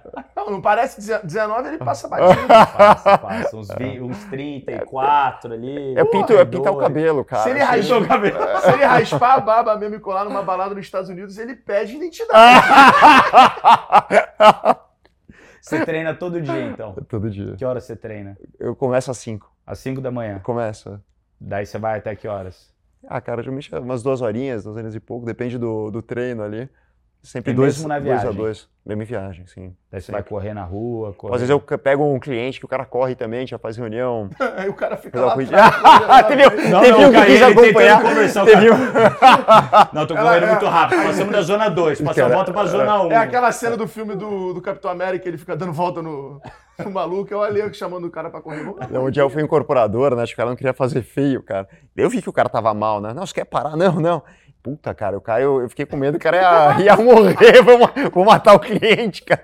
Mas, não, mas é, pra- acho que é importante. Todo mundo tem que ter, não precisa ser um esporte necessariamente, mas um hobby, um lugar pra pra ter essa, esse momento de, de pensar, sabe? De refletir, acho que é super E importante. você já correu um Ironman? Você Já tem- fiz um ano. Uhum. Porrada, hein? Tu viu como ele falou, né? Já fiz um Iron. Parece, boa, não, parece eu indo tomar um sorvete. Ah, já tomei sorvete. Já fui lá. Ah. Mas sabe que isso, é- isso é legal, cara, porque geralmente as pessoas que, quando elas se dedicam a um teu, esporte, foi, alguma um, coisa... foi um grande extremo teu? O Não. Iron é um extremo bizarro? Cara, Ou não. a preparação é mais extrema A do que... preparação é muito, cara. A disciplina, né? O, a consciência de, dessa resiliência. Por isso que eu acho que as pessoas que têm, assim, às vezes, um hobby, né? Que o cara se dedica. Pode ser qualquer coisa, pode ser arte, pode ser estudo, pode ser um esporte. Geralmente é um cara legal pra você contratar, porque é o cara que, que vai demonstrar essa resiliência, sabe? O cara que não, não vai desistir fácil, que tem, tem pegada. Eu gosto muito desse, das pessoas que têm um, algum tipo de, de hobby ou de coisa que ele se dedica. Eu acho que é muito bom. Boa. Cara, eu queria te perguntar um negócio, por curiosidade pessoal mesmo. Qual, qual foi o impacto de você, a experiência de você fazer lá o doc do meu sucesso? De você ver a sua vida sendo contada, revisitar os lugares, a, a entrevistar as pessoas, ver, ver a opinião das pessoas sobre você, porque é diferente você perguntar e chegar um cara lá na, tua, lá na casa da pessoa para perguntar sobre você. Como é que foi esse, todo esse processo de você documentar? É, eu, eu- eu tive um pouco disso no meu livro, né? Que eu revisitei várias histórias. É, o livro é um momento onde você escolhe as pessoas que você quer enaltecer, que você quer é, é, mal ou bem colocar ali na, na história. Então é uma decisão super difícil, sabe? Por exemplo, no meu livro eu conto do Adriano, que era o fundador da Loja Integrada. Porra, a nossa história é super confusa pra caralho de se gosta, se odeia, tamo junto, não tamo junto. Mas eu senti ali no momento do livro que eu tinha que enaltecer o cara, eu precisava botar, porque mesmo ele como meu competidor durante a maior parte da história, porra, ele era super importante, ele foi super importante. É, então, queria saber como é que foi pra você isso. É muito louco, né? Ver as pessoas falando de você.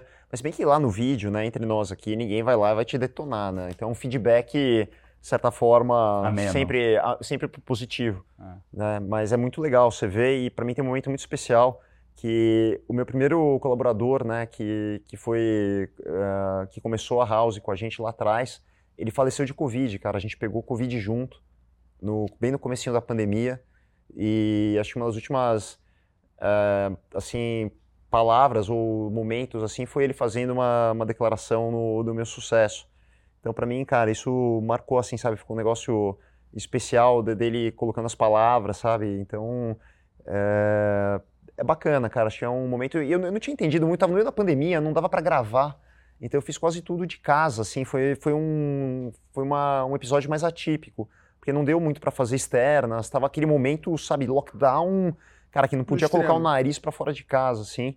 E, mas foi muito legal, cara. E, e você ouvir as pessoas, né? E tá essas pessoas queridas. E eles que fazem o roteiro, então você não sabe muito bem. Você põe uma lista de nomes, assim, de pessoas que passaram pela tua vida. Então, meu primeiro sócio naquela empresa, cara, que a gente às vezes não sabia como a gente ia pagar a folha no mês seguinte, que a gente tinha que ir pra guerra, virou um puta irmão. Uh, cara, é um cara que eu tenho um carinho enorme. Você pega a família falando de você, as pessoas que foram importantes, uh, esse, esse meu sócio. Então, é incrível, cara. Acho que foi realmente. São momentos em que eu precisava até reassistir. Eu, falei, eu vi, eu vi quando, quando foi ao ar, eu precisava até reassistir, porque acho que você vai. Você pega diferente, né? Você vê sobre outra ótica, que nem você vê quando sobre você lê um ótica. livro. Mas qual é a cena que você já né? viu que mais te marcou? Esse meu sócio falando, cara. Primeiro. É, animal. Que irado. Animal. Tem mais alguma aí? Eu ia já para as perguntas difíceis. Não, Léo. eu tenho mais uma. eu tenho mais uma. Cara, você talvez foi o pioneiro a usar influenciador no mercado super complexo, porque, cara, ninguém vai fazer um stories, arrasta pra cima e vai vender um imóvel. A probabilidade é muito pequena. Hoje, já existem influenciadores do nicho, né? que Viraram os corretores digitais, como Ricardo Martins, Augusto Braga, Uhum. é, tem alguns que se transformaram em professores também, mas eles se transformaram em corretores digitais. Então hoje a, a criação de demanda através da internet, né, do Instagram, do TikTok, e do YouTube, está muito mais comum. Já aconteceu uma coisa mais direta do cara postar lá um lançamento, postar e, e conseguir gerar venda, porque as pessoas que seguem aquele cara tão interessado nessa linha de investimento. Então, Uhum. mas quando você começou lá atrás na Vitacom, de cara, botar os influenciadores no imóvel, que é um negócio com o mercado de carro, né? Que foi me ensinar depois de- do carro commodity. Nardon já teve da Volvo e tudo mais.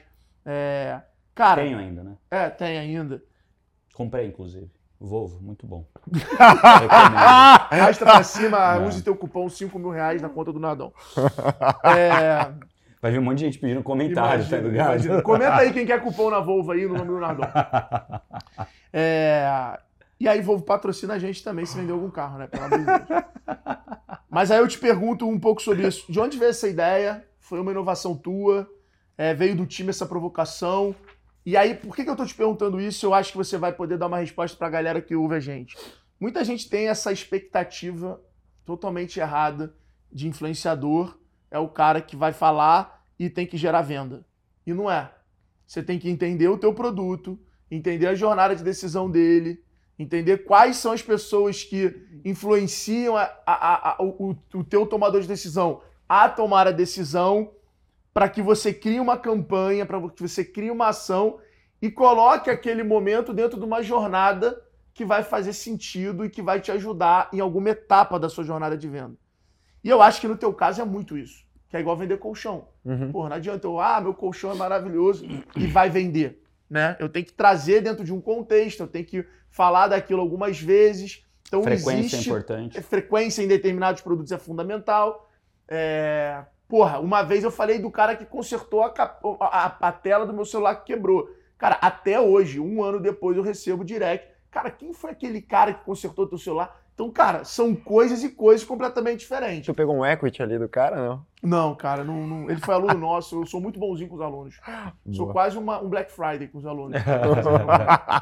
É, e aí, cara, eu queria entender é, como é que funciona isso pra vocês, de onde surgiu essa ideia. E eu vejo que na House vocês exponencializaram isso. É. Porque a House tem muito, acho que quase todo influenciador que tá no hype, quando vem a São Paulo principalmente, usa a House. né? A É. House virou a casa dos influenciadores aqui em São Paulo. É. Então, eu queria Cara, o mérito um disso. todo é da minha sócia, que é, que é a Roberta Carioca da Gema ali, que ela, ela que tem essa percepção, cara, essa parte do, do branding, da marca, dessa cabeça do marketing 3.0 aí, que é, que é fenomenal. Mas é legal esses nossos influenciadores, como a maioria dessa galera tá sempre na, na estrada, né? Então, puta, você pega atores, essa galera sempre tem muita gente de fora de São Paulo que tá vindo pra cá, vem job, vem gravação, vem alguma coisa. E daí as pessoas naturalmente ficavam na house. E ela soube pegar esse momento e potencializar, né? O cara, meu, o cara, o cara veio primeiro, ele era fã da, da marca, do conceito. Então quando o cara, quando a gente vai falar assim, Pô, você não quer falar pra gente, a gente te dá um desconto, alguma coisa assim. E ele falava, ele contava a real, cara. Ele falava, eu moro aqui, olha aqui do caralho, olha meu pré, olha minha academia, olha o coworking, olha as pessoas que eu conheci. E daí eles falavam de forma genuína, porque o cara estava usando. Antes de ser influenciador, eh, o cara era um cliente usuário. Então, primeiro, teve essa genuidade, né, essa forma natural de fazer orgânica, e aí todo o mérito né, da, da Roberta de saber sacada, pegar cara. aquilo, potencializar. Uh, e daí foi, pô, foi uma atrás da outra, né, cara? E hoje virou realmente conhecido como a casa dos influenciadores. A galera adora o conceito, adora ficar com a gente, grandes amizades, clientes. Então Não, foi. colégios, muito não tem? Muito, uma Vou, porrada. vou usar de esse exemplo na minha aula, quando eu falo de RFV, Recência, Frequência Valor Monetário, que eu falo do- dos clientes que têm mais recência e maior frequência de uso, Uhum. né? Que é o cara que, na hora que você pensa numa matriz, é o cara que mais usa o seu produto, que mais compra e comprou faz menos tempo. Então é Uhum. um cliente, um campeão, um fã da marca. Que você deveria usar esse cara para entender melhor o teu produto, para pedir depoimento e coisas do gênero. E vocês usaram isso exatamente dessa maneira. Pegou os clientes que eram bons, que se moviam muito Uhum. né, entre as houses, para, cara, o que, que esse cara tem de ativo a mais que a gente pode fazer algo junto que é um ganha-ganha e de fato ele vai fazer um depoimento fidedigno com aquilo que ele vive. Porque ele escolheu a house antes de você ter falado para ele vem ser meu influenciador. É. Pô, caralho, cara, vou usar esse exemplo na minha aula Muito do bom. G4. E foi demais, cara. E, e acho que foi, marcou muito. E daí, daí vai evoluindo, né? Hoje, cara, a gente fez a primeira venda de um apartamento de 500 pau no metaverso. Isso foi insano. A gente criou o prédio da House no Decentraland e a gente fez um evento, a gente trouxe um monte de cliente e a galera de vendas, né, entrou para investidor. E teve um cara de fora de São Paulo que comprou um AP de 500 pau, Animal. uma venda 100% gerada dentro do metaverso. Então tem muita gente, ah, isso é brincadeira, coisa de, Não, de gamer, de adolescente. Ele Ah, comprou um AP físico, físico.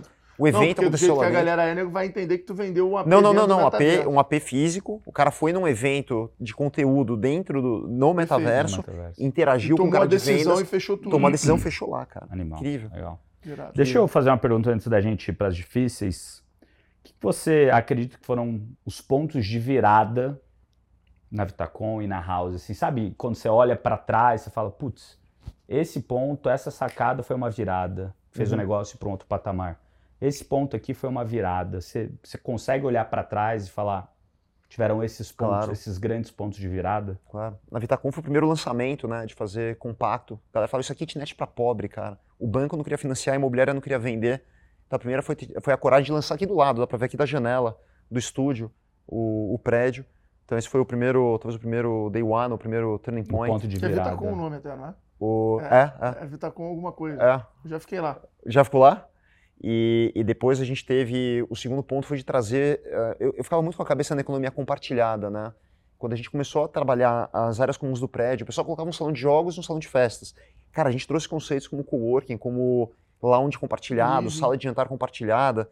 Então a gente- eu entendi, cara, que a gente poderia fazer uma extensão da casa do cara na área comum. Não precisa ter uma sala de jantar que ele vai pagar uma puta grana para o metro quadrado, depois condomínio IPTU, ter que limpar aquilo. Ele usa duas vezes, cara. Ele usa uma vez no Natal, uma vez na Páscoa, aquilo ali, e fica pagando. Então ele poderia ter uma sala de jantar no térreo para poder receber os amigos quando ele precisasse.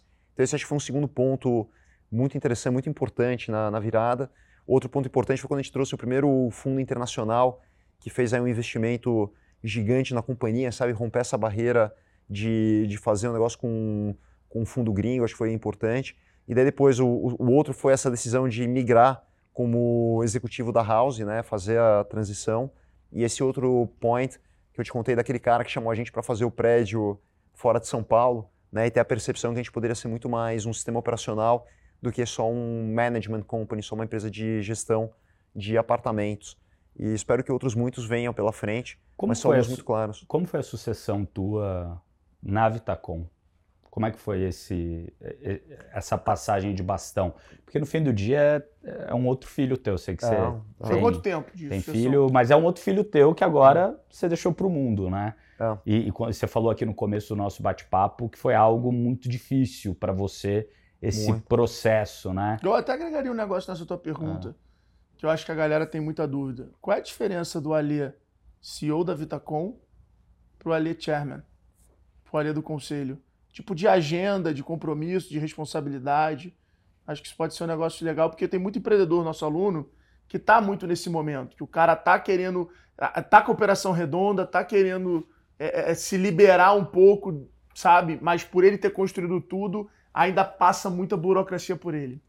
Cara, é um exercício importante, né? De você, entender que você pode fazer a diferença sem estar lá na, sentado na, na direção do negócio. E, cara, e o- a função do Alê, tanto como CEO como chairman, é ser um puta de um provocador, cara. eu fico instigando o novo, exigindo coisas diferentes. Acho que esse é meu principal papel, né, de tentar apontar um futuro e de ser um instigador. Então, como CEO, é óbvio que você vai mais na equipe, você entra no, no dia a dia, no conselho, você instiga a liderança, o time executivo. Mas é muito legal você ver que é possível, cara. Tem vida depois do, Do CEO. do CEO. Aham. Existe uma, uma segunda vida. E que você é um foi puta mais aprendizado. difícil o desapego da posição, do time não procurar você? O que, foi o mais Não, difícil zero, nessa cara. Era, era imaginar se aquilo lá ia continuar tendo os mesmos princípios, manter o propósito, manter fundamentos de qualidade, de, cliente, de foco no cliente. Então, essa sempre foi minha grande dúvida. Então, meu irmão, ele veio trabalhar na, na, na Vitacom quando ela ainda era bem iniciante, cara. Tinha acho quase dois anos a companhia, ele morava em Nova York e ele se juntou à companhia desde o comecinho. Então ele viu tudo, ele participou, ele foi fundamental né, na- no crescimento, na formação da empresa. Então ele estava preparado para fazer uma sucessão. Também não foi que você foi lá e largou Sim. na mão de qualquer um, de um cara que não tem o, O o, DNA, é, não o tem o DNA. sangue. Então isso foi muito mais fácil Legal. funcionou muito bem. Então, me deixou muito tranquilo. E hoje é muito legal você ver, talvez, a maior função, né, a maior desafio de um líder é formar outros líderes melhor que ele. Né? Se você perguntar, o que, que, que tem que fazer um líder? Cara, preparar novos líderes. Esse é o, esse é, isso é o mais difícil, esse é o grande desafio.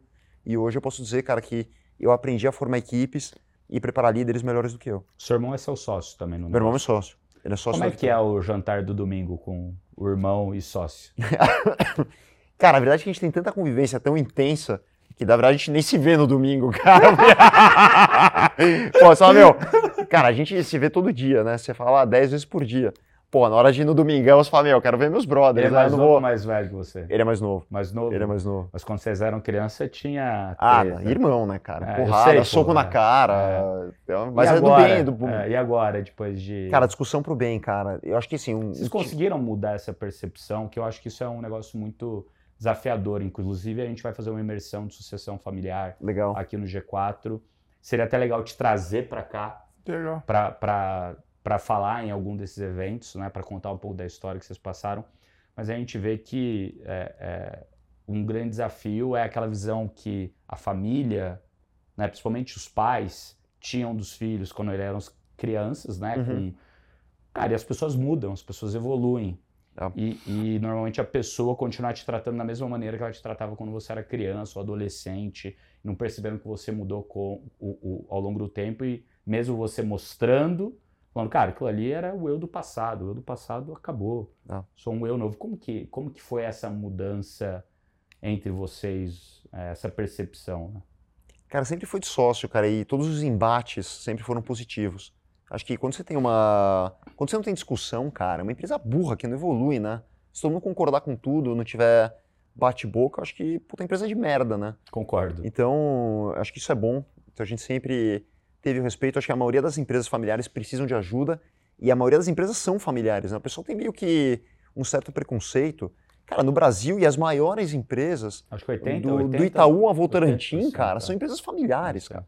E são as de maior sucesso, porque o cara Exato. tem skin in the game, É o dono. é o dono, cara. Ainda mais no mercado imobiliário, é muito importante. Então tem que saber valorizar, tem que pegar o que tem de melhor. Como tudo, tem os dois lados. E foi sempre muito bom, cara, na família e, e ter feito a sucessão. Agora é muito legal, né? Você como também como empreendedor saber que é possível você fazer algo e o negócio continua. É diferente, é diferente, cara. Não dá pra falar que seria você gerindo né, as filosofias, a forma de fazer é diferente, mas o diferente pode ser melhor do que o que você faria. Daí você ter essa confiança, essa consciência, às vezes é muito difícil, cara. E até o desapego, né? O desapego, mas nunca tive muito esse problema, cara. Eu nunca fui muito atrelado ao, ao cargo, ao status. Pra mim, isso, what the fuck, assim, não tinha muito, muito valor, cara. Eu nunca te- tive esse. Pra mim, sempre foi muito mais a preocupação em ter uma continuidade, que aquilo Perfeito. fosse bem Longevo, gerido, né? com, lon- longevo Ah. com, com os mesmos princípios. Isso pra mim sempre foi com o mesmo propósito, com a mesma intensidade. Isso sempre foi a minha maior preocupação. Tesão. Intensidade é bom. Boa palavra. Vamos lá. Vai lá. Bate-bola da Maria Gabriela? Por favor, não precisa ser na Maria, não precisa ser no Eu quero imitação, Gabriela. eu quero imitação. Você já provou que você manda muito bem e a galera já deu risada pra caralho, por isso que eu te pedi. Não, mas pode ser que não Mas assistiram dou um risada outro. todo dia. O convidado tá negócio? pedindo. É, não, eu tô pedindo. não, não, mas sabe por quê? Bruno? Pode ser que não assistiram outro Ah, capítulo, então alguém já ser. veio direto nesse. Ale, vou te falar um negócio. É tão engraçado conviver com esse cara no dia a É. dia que as pessoas do lado de lá precisam ver, entendeu? Vou precisam cobrar. sentir. Vai, Vou cobrar. Pode fazer um show de stand-up comedy. Além da que eu sua tinha- além da Tu sua sabe que eu tinha É. um, um projeto que era stand-up commerce. Ah, para. Que era pra É sério? Por Deus, era pra contar. Cheguei a fazer cinco slides. Que era pra contar as piadas do mundo do e-commerce. Sensacional. Isso é muito bom, irmão. Tava vendo. O que que eu tava vendo? Eu vi uma, uma peça do, do Paulo Gustavo. É. E aí eu falei, pô, vou fazer uma parada engraçada dessa, mano. E aí tentei começar, mano. Mas daí se realizou, né? Ah, sua aula, sua aula é isso. Vem se O realizando. cara vem, aprende, dá risada. É muito bom, cara. Você É muito bom. Vou fazer a entrada que o convidado pediu, né? Chegamos aqui agora. No momento, bate bola rápido. Recebemos hoje aqui ele, Benjamin Button brasileiro. Pô, Ele tá ficando mais novo. Ali, seguinte. qual o dia- Benjamin Button foi muito bom. que merda, cara. Cara, eu, eu te juro, eu não sei de onde ele pega essas ligações, irmão. Isso é muito É de improviso, é, é de improviso ele veio preparar, ele. Parece 18 anos, cara. Pelo amor de Deus, não tem nem pelo no braço. Tá ligado? Tá uma moda fazer harmonização facial, né? Os caras agora tudo. É, porra, ficando com o o mercado imobiliário, tá, os corretores agora tudo, meu, os caras ficando com uma cara meio parecida, assim. É muito louco, cara. O Thales fala que é a linha de produção do Ivan Hollenberg, Linha de produção do quê? do Ivan Hollenberg, que é o cara que faz dia. Ah, muito bom. chorando, tá Puta, chorando. Muito bom, cara. Isso é muito bom. Não, concentra, concentra. Bora! Então, ó, vamos lá. A primeira pra começar. Qual, Qual foi o dia? Fudeu. Cara, é muito bom. É, é isso o dia Eu inteiro. olho pra cara, ele, eu vejo o Benjamin. Benjamin Button, eu vejo já olho. Pô, eu Eu vou. fico imaginando um Ale pequenininho, igual o Benjamin Button no filme. Velhinho, velhinho. Velhinho, E- e vai- que, porra, e- com co- 10 anos de idade. Ah, cara, é todo dia assim, cara. A gente só vai 24 horas por acreditar tu mostrando uma foto pra gente. Você vai ter que pôr aqui pra eles foi mostrarem uma e criança, depois. criança é. mesmo. É. Ah. Vai, irmão, vai, irmão. Ai, que caralho. É, qual foi o dia mais feliz da tua vida? Pô, hoje, agora! Pô, cara... é, pô. Nascimento dos dois filhos, cara, com certeza. Que idade né? que eles têm hoje? 15 e 13. Não, sem ser o dos 15, filhos, 13, sem ser o então. dos filhos. Sem ser o dos Ah, os filhos. filhos não vale, todo mundo fala É, todo filhos. mundo fala, a gente deixou só até o Pô, o dia terceiro que eu conheci minha mulher, né, cara? Fazer minha, minha moral aqui também. O dia que tu conheceu tua mulher, Sem dúvida. Como Foi é que foi aquele... É, onde foi? Onde você conheceu ela? Pô, ela vai ficar louca se eu contar, né? Ela veio me chavecar, cara. Ela veio. Ela veio. pe- ela... Ele é mais velho! ela veio... acontecendo!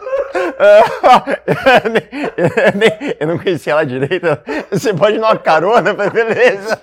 E daí eu conheci ela. Mas foi incrível, cara. A mulher da minha vida ali, que. Quanto tempo junto? 70. Quase 30 anos. 30, Quase 30, anos, cara. né? 20, 28, sei lá. LTC na veia. Ah. Dia Qual, o mais. qual, qual o segredo pro relacionamento tão duradouro? Confiança, cara. Acho que o amor, assim, condicional. A gente, se- a gente é muito complementar, cara. É incrível. Como que evoluiu esse amor? Porque vocês conheceram muito novos, né? É. Nossa, eu fui privilegiado, cara. Conheci a mulher da minha vida muito cedo. E, cara, a gente nunca brigou em 30 anos. A gente nunca- Sério? Ah, nenhuma tretinha, nenhuma discussão. Ela dá, ela dá mentoria? Ah, eu acho que a gente deveria abrir aqui, relacionamento Ó, contra- 4.0. 30 anos sem briga? Vocês estão fodidos, Fernanda. Vocês estão Com fodidos. a Fernanda Frankel. Eu queria jantar, vou marcar um jantar da Manu com ela aqui. Mentoria para as esposas, é isso? Nossa, total, cara. É maravilhoso. Eu tô sem celular e já briguei umas três vezes. Eu vou empresariar. Eu tô sem celular. Loucura. tá no Apple Watch. Que tá... Não, tô sem celular, sem nada, sem mas nada. só de energia. Os três brilhos. Só de pombo passando. e se você tivesse um superpoder para acabar com um problema no mundo, qual problema se acabaria? Cara, eu vou jogar no meu. no que eu sei fazer, né, cara? Era dar uma moradia decente para todo mundo, cara. Eu vejo que às vezes isso gera um desconforto, uma insegurança familiar. A pessoa tem uma vida toda torta porque não conseguiu ter a moradia, aquele conforto, sabe, de, dessa, de ter um, um lar. Então seria poder ter o poder de, de colocar tudo para morar de uma forma melhor, né, evoluída, que, que gere mais, mais tempo, mais segurança para as pessoas. A pandemia ela mudou a relação das pessoas com as suas casas, né? Muito. que provocou todo esse status quo que tinha é, antigamente e mudou a percepção. O mercado de casa bombou, a galera se afastando de cidade, enfim. Se você hoje fosse escrever uma carta para os seus filhos lerem daqui a 10 anos, 20 anos sobre a pandemia, é, qual, é, qual seria a mensagem que você gostaria de deixar para eles sobre essa mudança? Cara, mensagem é que a gente não está no controle de nada, né? A coisa pode inverter e você tem que estar tá preparado para tudo e de interpretar a mudança e estar tá indo para o novo lugar, cara, sem preocupação, sem medo de mudar.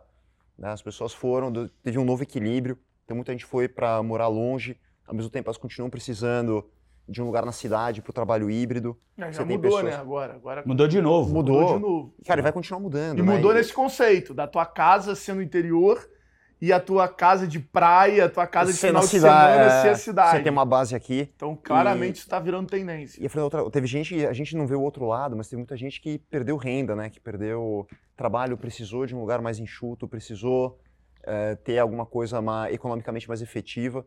Então, tudo que acho que assim atingiu-se um novo equilíbrio e a gente vai começar a entender isso nos próximos anos. Já está, né, uma, uma grande mudança e como é que a gente vai se posicionar e entender essa essa grande transformação e essa aceleração que aconteceu durante a pandemia. Boa. Muito bom. É isso. Alguma mensagem final para a galera? Final? Cara, acho que queria duas, né? Acho que muita gente que, que assiste é empreendedor então, acho que a primeira, a gente falou bastante aqui no podcast de, cara, faça alguma coisa que você tenha paixão, irmão, senão você, você não aguenta o tranco, né? Tem que ter, sabe, você tem que estar tá lá, cara, vivendo, um negócio que te, te faz acordar feliz, senão você não vai adiante. E o segundo, cara, é fica no jogo. Eu vejo as pessoas hoje não completam um ciclo, cara. As pessoas não, sabe, não vêem, não começam o negócio, não vão até a entrega não vão não ver e nem sempre vai estar tá claro a parte do ciclo, né? Não tá, cara, mas ela não espera concluir. É uma. Assim, as pessoas mudam, pulam de galho em galho, não executam nada, não participam de nada, não, não concretizam nada. E como, empresarialmente falando, cara, às vezes, para você chegar lá, você está tão perto e as pessoas não quit antes, né? Elas saem antes de concluir. Então, fica no jogo, cara, porque a coisa acontece. Para quem tem resiliência, para quem acredita, para quem está lá, o, a recompensa vem e aí é desproporcional. O, de certa forma, o esforço que você teve, adicional, o sacrifício, a recompensa de mudar a vida de pessoas, de transformar, cara, é desproporcional em relação ao esforço que você teve. Então ficar no jogo que vale muito a pena e a, a recompensa é, é maravilhosa, cara. Então, são duas recomendações aí para o nosso público. Muito bom. De mal. Muito bom. Ali, você tá na tá rede social, a galera quiser te seguir, como é que te encontra lá? É arroba Lelaffer, que é meu Insta, e, o, e no LinkedIn, Alexandre Laffer Frankel, que tô nos dois ali, respondo as mensagens. Tem uma empresa de engenharia Laffer, não tem? É a do teu, é a do teu pai? De móveis, do meu avô. Ah. Móveis Laffer. Super, super Eu lembro conhecido. de, de já ver a marca. Legal. Pessoal, então segue aí o nosso canal, deixe comentário do que, que você mais gostou, compartilha com seus amigos os pedaços aqui do podcast legais que você acha que faz sentido para quem você não gosta também, né? Daquilo lá que você não gostou, manda pro teu inimigo aí. Vocês vão cortar aquela parte da, da risada? Vai, não, vai na íntegra. O time que vai, resolver, mano. O time resolve lá. eu acho choro, que vai deixar. Teve choro, tá valendo. o time tinha que fazer um corte, porque tem esses momentos em quase todos os episódios. Cara, muito o bom. time tem que fazer um corte um dia só com esses momentos que a gente fala merda e, fica rindo e o Nardon chora. Muito bom. Segue eu lá, bruno.nardon. O meu é arroba Alfredo Soares, deixa os comentários e não esqueçam de entrar lá no Instagram do Alê para conhecer o caso brasileiro do Benjamin Button. Direto do futuro, do presente, contando o passado para vocês. Mais um episódio dos extremos. Tamo junto e até o próximo episódio. Valeu, Valeu galera. Valeu, galera.